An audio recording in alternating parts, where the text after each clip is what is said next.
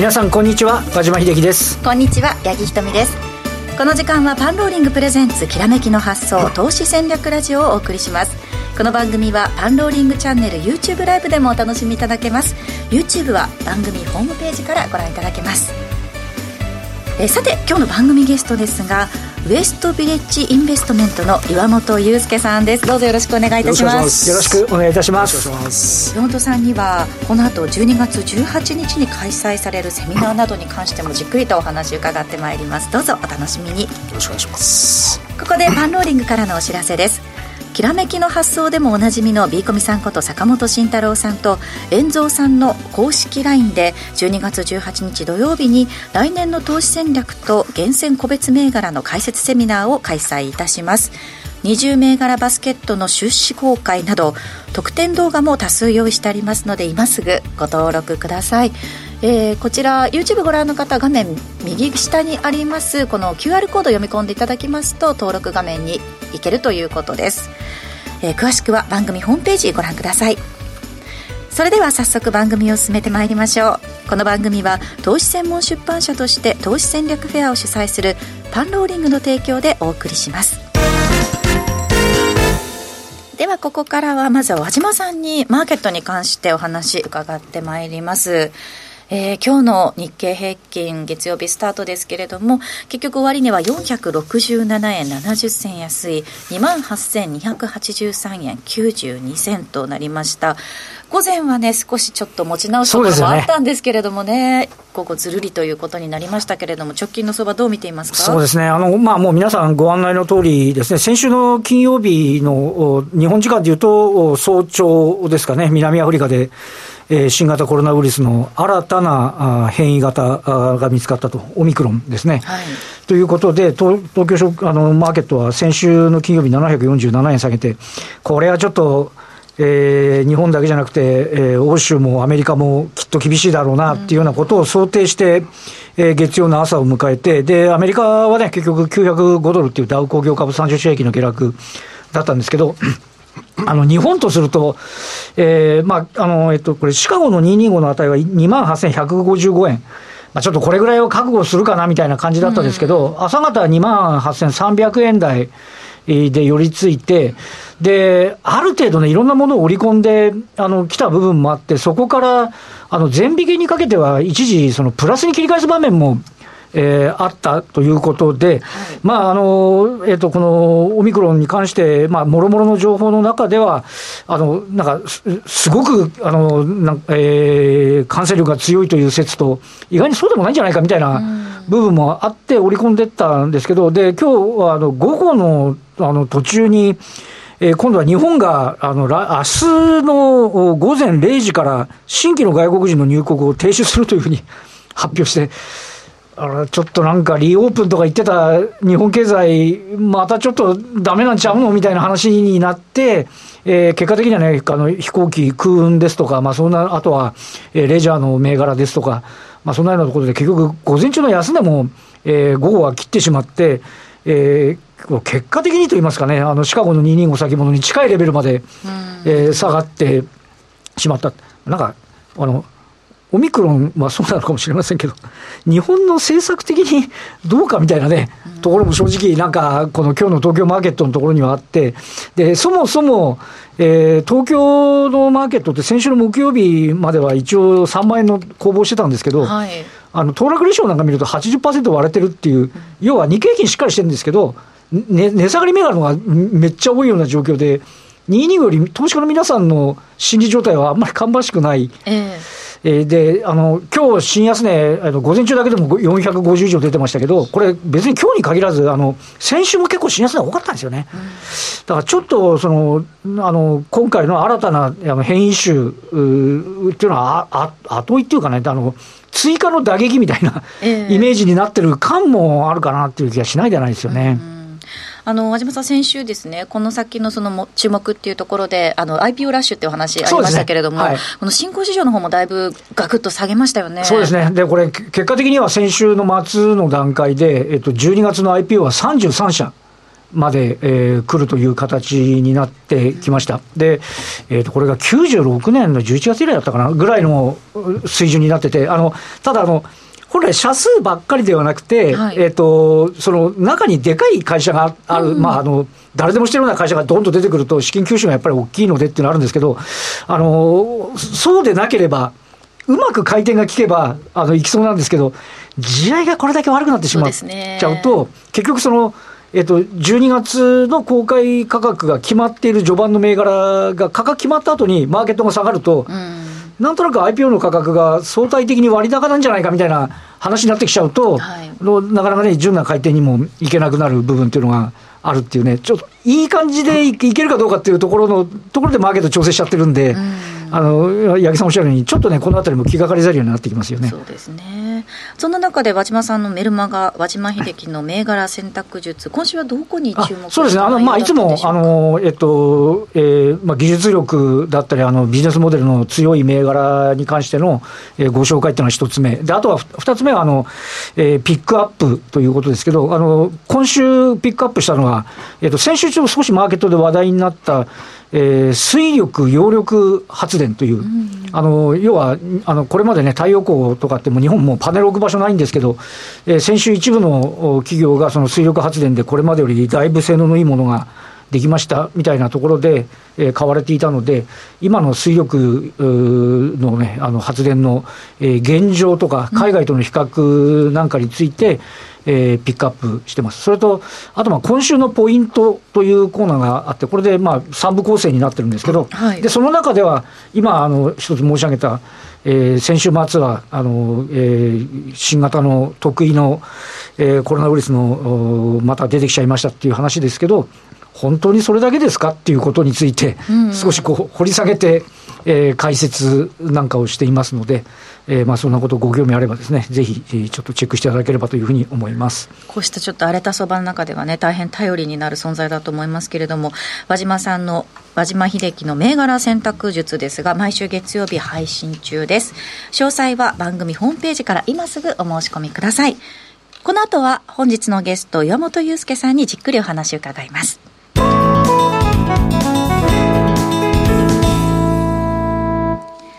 改めまして今日お招きしたゲストはウエストビレッジインベストメントの岩本裕介さんです。よろしくお願いします。よろしくお願いいたします。えじっくりとお話を伺っていく前にですね、はい、えー、パンローリングの岩本さんのオンラインセミナーのお知らせから参りたいと思います、はい、こちらがですね12月18日土曜日に開催されるということなんですがオーダーフロー分析によるデイトレードセミナーという名前なんですね、はい、あのかなり期待していい内容というふうに伺っておりますけれども、これ、どういった内容になるんでしょうか？えっとですね、この後ちょっとお話をさせていただく、あのまあ出来高を使ったですね、主に分析の手法になります。はい、であの、まあ、価格帯別出来高っていう言葉を聞かれたこともある方も結構いらっしゃると思うんですけども、はい、まあ、それが元になっていて、でそれをどんどんどんどん細かい分析に落としていって、まあ、最終的にそのデイトレードので役に立てようというものですね、簡単に言ってしまうと。なるほど。今回はじゃあその内容をいろいろとお話しいただけるということなんですが、はい、あのいただいている資料にですね、はい、まず早速こう、ボリュームデルタっていう言葉が出てくるんですけれども、はい、なかなか、聞きにくそうそうですね、聞き慣れない感じではありますよね。簡単なものでして、えーあのまあ、マルチチャートっていうあのアメリカのソフトウェアをちょっと使わないとですね、はい、現状の日本ではちょっとなかなかできないものなんですけれども、はい、あのデルタっていうとオプション取引やってらっしゃる方は、そうですね、リスク指標として聞かれたことがあることが、方もいらっしゃると思うんですけども、まあ、そのデルタとはちょっと違ってまして、あのちょっと資料の方にも出てますけれども、いわゆるですね、歩み値っていうのをですね、ご存知の方もいらっしゃると思うんですけども、簡単に言ってしまうと、まあ、今価格がついている中で成り行きの売り買いっていうのがどんどんどんどん注文で入ってくると、はい、でいくらの価格でじゃあ何枚何株約定しましたというのがどんどんどんどんそのなんていうんでしょうかね流れていく、価格が、はい、それは歩み値って言ったりするんですけども、はい、一般的にその歩み値はチャート上に別に表示されるものではなくて、はい、どんどん価格が流れていってしまうわけでところがですねこのマルチチャートというものを使うことによっていくらの価格で成り行きの買いがどれくらい入ってるかあるいはいくらの価格で成り行きの売りがどれぐらい入ってるかっていうことを、うん、あのあの一つ一つ表示させることができるんですよ。はい、でそのデルタというのは、えっと、成り行きの買い引く成り行きの売りのことを言ってまして、例えば2万 ,2 万9000円で150枚の成り行きの買いが入っていました。はい、で一方100枚の売りの注文が入っていました、うん、合計250枚の約定数が2万9000僕2万9000って言いましたっけ？2万9000円とし2万9000円で250枚できていましたと、うん、じゃあデルタは何ですかというと150から100引いて50プラスの50というのがデルタとなります。なので結局あこの2万9000円ではどちらかというと買いの注文の方が多かった。で、あるいはマイナスになってしまうと、今度は売りの注文が多かったと、はい、いうことになります。で、そうやって需給の分析をすることによって、あのデイトレに生かしていこうというのが、デルタの考え方。時給分析の手法の一つということなんですね。今、あの表のところにあの、資料のところに出ているのは、まさにその歩み値の値動きを示したものということになるわけです、ね、出来高に全部まとめて、じゃあ、いくらの価格でいくら結局できましたかっていうことをすべてまとめて、まあ、視覚的に見やすくしてやろうというものが、このデルタという考え方になります。これデータをどんどん積み重ねていってということですよね。どちらの方にマーケットが傾いているのかっていうことが見られるということですかね。その通りです。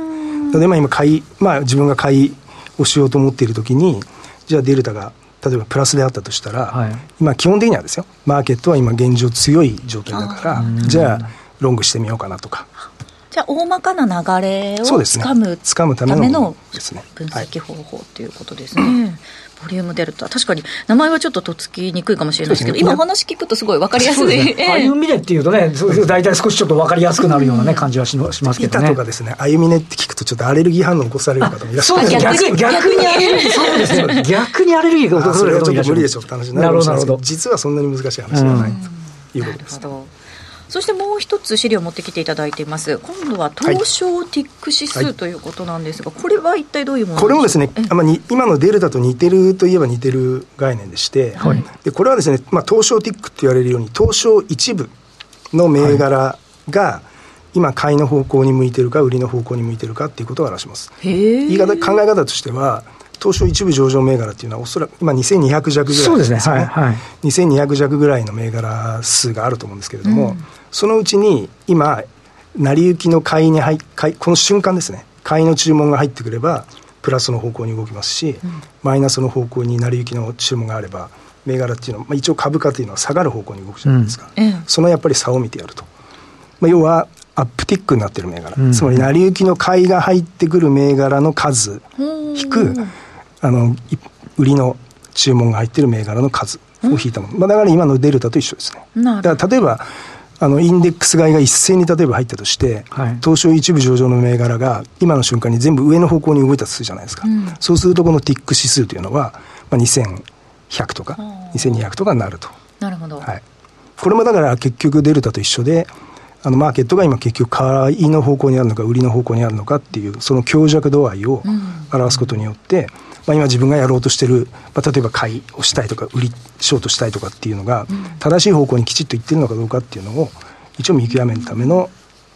指数ですね。なるほど、はい、これ使うときはこれ両方ともこう併用して使うっていう印象なんですか？そうですね、あのある程度使い慣れてくると、はい、どっちがやりやすいとかどっちが見やすいとかっていうのが出てくると思うので、ええ、全部使えって話ではないんですけれども、まあ、一応こういうやり方がありますこういうやり方がありますっていう紹介をして、うん、あとは皆さんが自分なりにあのまあ、慣れていっていただいて、うん、あこっちの方が使いやすいなとかいう形で使っていくもの。デイトレとかやるときには、流れに乗ってきましょうという話ですかね。そういうことです。ね。だから長期のトレーダーっていうよりも、どちらかというと、やっぱり短期のトレーダー。はい、その日で売買を終えるような人たちが、買いのタイミング、売りのタイミングをどうやってそれを見るかっていう一つの、あの見方ですね。なるほど。はい。一日の中でこれを見ていくっていう形なんですね。そういうことになります。東証ティックシスの方は、うん、あの日経225先物とかトピックス先物とか、はい、あとは東証一部の銘柄が、をやってらっしゃる方にとっては多分役に立つものなんじゃないかなと考えてます。なるほど。はいこういったこの手法っていうのを今度のそのデイトレードセミナー12月18日のものでいろいろ詳しくお話しいただけるということですね。はい、本邦初公開というそうですね。多分日本のかまあ個人投資家の方々で使ってらっしゃる、日本の個人投資家の方々で使ってらっしゃる方って、まあ、ほぼいないんじゃないかなと。東京ティック指数で儲かりましたってあんまり聞いたことない。あのさ、さ検索していただいてってなんかあまり聞いたことない感じ検索していただいても多分出てこないと思うんですけど、はい、そんなものの使い方をちょっとやろうかなと思っています。裁量トレードでも勝率70%を狙う分析ということで。そうですね。慣れていただければそこのぐらいはいくいくかなとは考えてますけど、システム的に裏付けされた強固なロジックを裁量でトレードすることで利益を伸ばすことが可能になるということです、はい、今なら早期割引中です。お申し込みは今すぐ番組ホームページからお願いします。これはあの12月18日土曜日の開催セミナープラス3か月間のスクール付きというのはまた別にあるということですかね、ね、あの定期的にやろうかなと考えてます、うん、っていうのはやっぱり慣れが必要なんで、はいその慣れていただくためにまあ、サポートというんでしょうか。そういったものを継続的にやっていこうと考えています。確かにあの今お話聞いた限りではこうなんかロジックというか今お話の、はい。自体の内容はすごくよくわかるんですけれども、うん、これ実際なんか、マーケットで使えるようになるには、もうやっぱり少し勉強しなくちゃいけない基本的な見方は多分簡単なんでわかると思うんですけど、えー、まあ、実践でそれを見ていくっていうのがやっぱり必要になってくると思うので、うん、まあ、そういったものを解説しようかなと思ってます、えー、早期割引11月30日明日ですね。明日まで、なので皆さんお急ぎになってホームページご確認ください。えー、それでは山本さん別にですね、はい、今日はあの資料を持ってきていただいているので、はい、そちらも見ていきましょうか。えー、っと先ほどお話がその需給分析というふうにありましたけれども、えー、今回、出来高分析ということで、これもちょっと需給といいますか、そうですね、はい、なので、今説明したような内容のもっと大きな話ですね、はい、なので、どちらかというと、話の順番としては逆なんですけど、ね、まずこの出来高の方で見てから、先ほどの細かい話に落としていくと。なるほど。いったことになるかと思います。ちょっと大人の事情でね、細かい方先にやっちゃったんですけれども、はい、ではあのざっくりと出来高分析、はい、大きな話から参りましょうか。はい、はい。えっとですね普段私がマーケット公開図というあの17時から毎週月曜日なんでこの後だと思うんですけども、えー、えっとやらせていた、まあ、パンローリングチャンネルの方でやらせていただいている配信動画がありまして、はい、そこで紹介している番組がちょっとあるんですけどもそれがまあ一応出来高分析マーケット公開図ってものなんですが、うん、えっと、じゃあ出来高分析、まあ、一番最初の資料2枚目のスライドなんですけども普通の出来高分析って言いますと例えばこんなもの、はい、まあ、上は日経225のミニの5分足で下は普通に出来高があると。でこれは時間の経過、まあこれ5分足ですから5分経過するごとに、まあ、何枚何株の出来高ができましたかっていうのがずっと時系列で流れていてでそれをまあ分析していく手法っていうのは昔からあると思うんですよ、出来高の話で、はい、ところが次のページ見ていただきましてまあ多分ご存知の方もですね最近結構多くなってきたんじゃないかなと思うんですけども、えー、と価格帯別出来高というものがあります。はい、でこれまあ2021年の4月8日のその前のページの日経225のミニの5分足と同じチャートなんですけども、はい、これは何を言ってるかと言いますといくらの価格で何枚の出来高ができてますかということをどんどんどんどん累積していくことになります。なので時系列に流れていくものではなくて、うん、1日の間で例えば2万9900円2万9650円ぐらいのところでじゃあ何枚出来高ができましたかっていうことをこのような形で表していくと。なるほど、はい、でここに今ピンクのラインで2万9600って書いてあるところがあると思うんですけども、うん、まあ、ここが一番、えっと、出来高ができました。2万9600円ですね、はあ、のところがこの日の出来高としては一番多く取引がされたところということになります。それが分かると、はい、何が分かってくるんでしょうか？要は結局あの次でまた説明しようと思ってます、うん、じゃあ次のスライドいきまして、はいそこ説明します。えっと、この2万9600円のことをですね、POC って略して呼んだりするんですけども、はい、まだこれもちょっと日本では、初めてですね、一般的ではない。マーケットプロファイル分析っていうのをご存知の方は、はい、えっと、モードという言葉でご存知の方もいると思うんですけども、うん、このポイントオブコントロールっていうのが一番出来高ができた価格。これが2万9600円でしたと。で、そこに説明をちょっと書いておいたんですが、これがまあ一応その日の出来高が一番多かった価格、うん、つまりここで一番マーケットで売り買いされてる人たちが多かったわけですよ、えー、なのでまあ言い方を変えるとマーケットの参加者が、まあ、要は意識した総意のであるという形で考えてやることができます。つまりこれを使うと、その日一番出来高が多かったところが分かるわけですから、はい、2万9600円の価格に、例えば次の日、到達してきたときに、そこで売り買いした人が多かったわけだから、何かが起こる可能性があるということですね。あなるほど、はい、例えばたくさん、例えば2万9600円よりも高く、例えば2万9800円ぐらいまで上げているとして、それは多分ショートしている投資家にとっては、そ含み損を抱えている投資家が多いはずなんですよ。ところが2万9600円に戻ってきてくれれば、あ戻ってきてくれたということで、そこで買い戻しをして、決済する人たちも出てくる、はい、あるいは2万9600円で買って、儲かってる人たちは、じゃあもう一回2万9600円に戻ってきたら、もう一回買ってみようかなって思う人たちもいるかもしれない。うん、つまりそこで何かが起こる。うん、だからそれが結果としてサポートになったり、レジスタンスになったりしやすいと。いうのがこのポイントオブコントロールの特徴になります。このあの青いところにやってるこのバリューエリアっていうのはどういうここれもですね、まあ、似たような考え方なんですけども一番トータルとしてその日一日の出来高の7割を占める価格の領域を言います、うん、なのでここもやっぱり出来高が大きいので、はい、えっと、やっぱり投資家によくよくあ、ま、後々に意識されやすい価格ということになると思います、なので結局使い方としては POC、ポイントオブコントロールと基本的には一緒になるということになります。なので結局出来高が大きいということは、今申し上げた通り、そこに来ると何かが起こるので、価格が動きにくくなる。ところが、出来高が少ないところってい。うのは、よく真空地帯なんていう言葉で呼ばれることもあると思うんですけども、価格の値動きはあの軽くなりやすい、つまり動きやすいということになるわけですね。なはい、なので、まあ、これを意識しながら、取引していきましょうということです。これ詳しい使い方もう一つもう一枚資料残っているんですけれども、はい、じゃあ、えっと、最後ですね、はい、えっと、3つ目ネイキッド POC という言葉がありまして、えっと、POC という言葉が今出てきました、うん、でネイキッドっていうのはあの裸のとかっていう意味なんですけれども、うんうん、このネイキッド POC これも説明書いておいたんですが過去に形成された POC のうちまだタッチされていない、まあ、残っている POC のことと書かせていただきました。うん、で、これの図はですね、4月の6日、4月の7日、4月の8日、4月の9日と、4日分の日経225先物の15分足表してるんですけども、うん、例えば4月の6日、えー、ピンク色で丸囲みしているところなんですが、うん、これ POC、4月の6日です。はい、ところが、4月の7日に、スタートした時にもうここちょっと見づらいと思うんですが、到達してタッチしてしまってるっていうのが、お分かりになる。初めに。はいはいで、4月の7日の POC というのも丸囲みしたところがあると思うんですけども、うん、この POC も4月の8日に、あの、もう突き破られてしまってるっていうのがお分かりになると思うんですよ。ところが、4月の8日の2万9600円と、はい、4月の9日の2万9840円というのは、うん、まだ価格がタッチしてない。そうですね。残ってるもの。うんうん、これをネイキッド POC と呼んで、このネイキッド POC というのは、まだ何もそこに到達していない、価格が到達していないわけですから、そこでまだ何かが起こってないわけですよ。うん、その4月の6日とか4月の7日はもう POC にタッチしちゃってるんで、もう何かが起きちゃった。はい、なのでそこは考慮しないで、4月の8日と4月の9日のネイキッド POC と呼ばれているまだタッチしてない POC だけ意識して取引していきましょうっていうのが